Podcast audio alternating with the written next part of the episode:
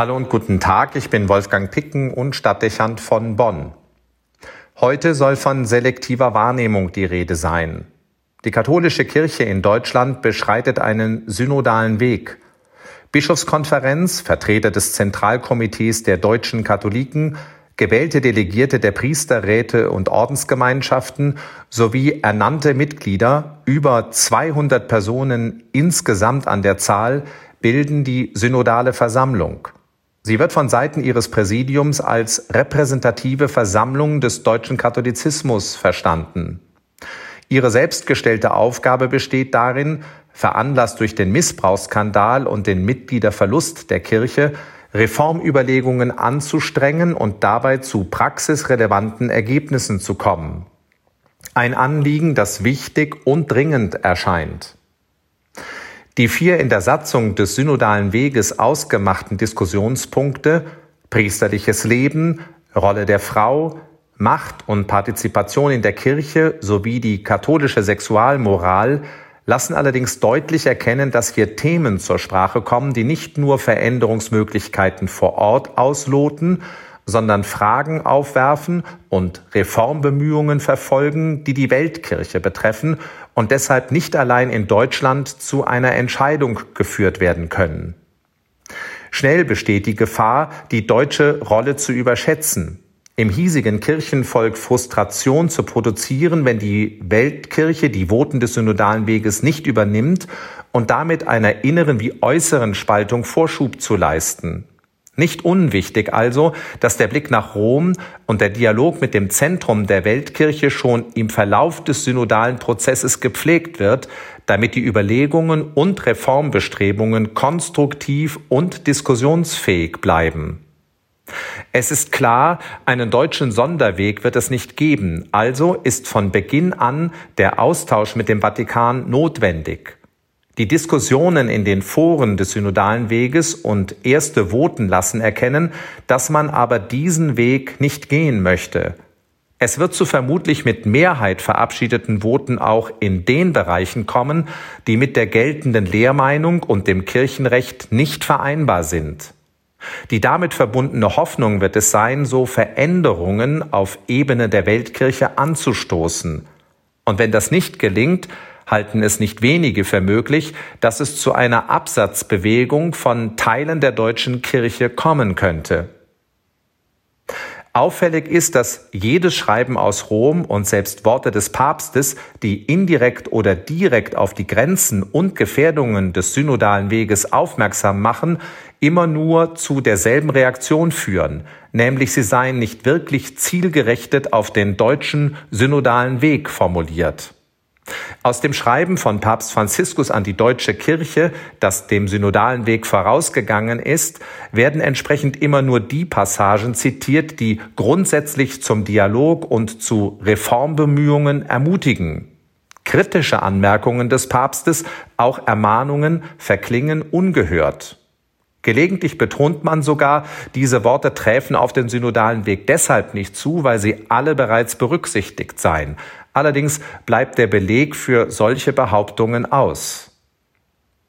Nach der Amazonas-Synode betonte Papst Franziskus zunächst zum Entsetzen vieler Reformkatholiken, dass eine Priesterweihe von Frauen nicht denkbar sei. Ähnliches war auch über die Aufhebung des Zölibates zu lesen. Eine Wirkung dieser Worte des Papstes auf die Diskussionen des synodalen Weges lassen sich aber nicht erkennen. Im Bistum Trier hat man vor Monaten von Rom aus eine Diözesanreform gestoppt. In seiner jüngsten Instruktion zur Pfarreistruktur und Gemeindeleitung betont der Vatikan ausdrücklich nach Rücksprache mit dem Heiligen Vater, dass nicht nur Gemeinden nicht willkürlich aufgehoben werden dürfen, sondern dass letztverantwortliche Leitung in der Kirche auf allen Ebenen, von der Kirchengemeinde über die Diözesen bis zur Weltkirche, durch geweihte Priester oder Bischöfe erfolgen müsse. Die inhaltliche Arbeit im synodalen Weg hingegen verfolgt eine weitgehende Trennung von Weiheamt und Weihegewalt und eine nahezu vollständige Demokratisierung der Kirche. Die Ernennung von Pfarrern und Bischöfen könnte durch das Kirchenvolk erfolgen und auf Amtszeiten begrenzt sein. Alle Leitungsentscheidungen würden demokratisch getroffen. Die Geweihten wären dabei weitgehend eine Gruppe untergleichen. Die Diskrepanz zwischen diesen Überlegungen und der kirchlichen Praxis, aber auch den neuesten Dokumenten aus dem Vatikan könnte größer nicht sein. Kürzlich machten Berichte Schlagzeilen, die der emeritierte Bischof von Fulda von einer Begegnung mit Papst Franziskus gab. Er habe einen heiligen Vater erlebt, der in großer Sorge über die deutsche Kirche und speziell den synodalen Weg sei. Die Zitate waren deutlich. Schnell aber war man hierzulande bemüht, sie mit dem Hinweis zu nivellieren, dass die Wiedergabe dieses Gespräches nachträglich nicht zu verifizieren sei.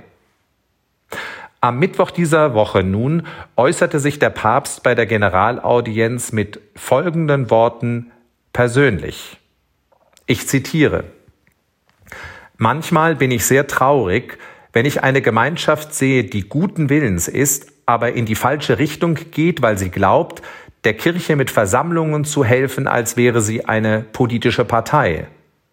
Aber die Mehrheit, die Minderheit, was halten Sie von diesem, jenen, dem anderen? Und das ist wie eine Synode, ein synodaler Weg, den wir einschlagen müssen. Ich frage mich, wo ist der Heilige Geist dort? Wo ist das Gebet? Wo gibt es Gemeinschaftsliebe? Wo ist die Eucharistie? Ohne diese vier Koordinaten wird die Kirche zu einer menschlichen Gesellschaft, zu einer politischen Partei. Veränderungen werden vorgenommen, als wäre sie ein Unternehmen durch Mehrheit oder Minderheit. Aber es gibt keinen Heiligen Geist. Dabei ist die Gegenwart des Heiligen Geistes genau für diese vier Koordinaten garantiert. Soweit die Worte des Papstes. Die Worte des Papstes sind voller Nachdenklichkeit und verlangen danach, bedacht zu werden – ein Impuls, der in Deutschland zum Innehalten und Hinterfragen Anlass bieten müsste. Es sind schließlich die Worte des Papstes. Sofort aber wird vom Zentralkomitee der deutschen Katholiken betont, der Papst habe nicht vom deutschen synodalen Weg gesprochen, wohl wissend, dass der synodale Weg eine deutsche Erfindung ist und nirgendwo sonst beschritten wird. Synodalpräsident Sternberg hebt sofort hervor, die Ansprache des Papstes sei nicht als Kritik am synodalen Weg zu verstehen. Franziskus fordere immer wieder auf, mutig nach Lösungen für den Weg der Kirche heute und die Verkündigung des Glaubens zu suchen. Von einem Theologen des synodalen Weges ist zu lesen, dass diese Anmerkungen des Papstes schon längst im Grundlagentext seines Forums berücksichtigt seien. Ein Nachdenken oder gar kritisches Hinterfragen der Zielsetzungen des synodalen Weges wird nicht im Ansatz in Erwägung gezogen. Es wird nicht einmal nachgefragt, was der Papst gemeint haben könnte und ob er damit bestimmte Hinweise für den synodalen Weg geben wollte. Man verfolgt stattdessen eine eigene Agenda und lässt sich durch nichts stören oder zur Nachdenklichkeit bewegen, auch nicht oder schon gar nicht durch den Papst. Ein solch nahezu ignorantes und selbstreferenzielles Verhalten macht deutlich, wie sehr sich der synodale Weg faktisch abgekoppelt und gedanklich unabhängig entwickelt hat. Der Frage, wie damit umgegangen werden soll, wenn durch den synodalen Weg ein unüberwindbarer Graben zwischen der deutschen Kirche und der Weltkirche manifestiert wird, scheint sich für die Verantwortlichen nicht zu stellen. Einheit wird aber nicht bewahrt, indem man Spaltung provoziert. Und Frustration mit ihren Folgen kann man nicht vermeiden, wenn man sie wissentlich erzeugt. Wolfgang Picken für den Podcast Spitzen aus Kirche und Politik.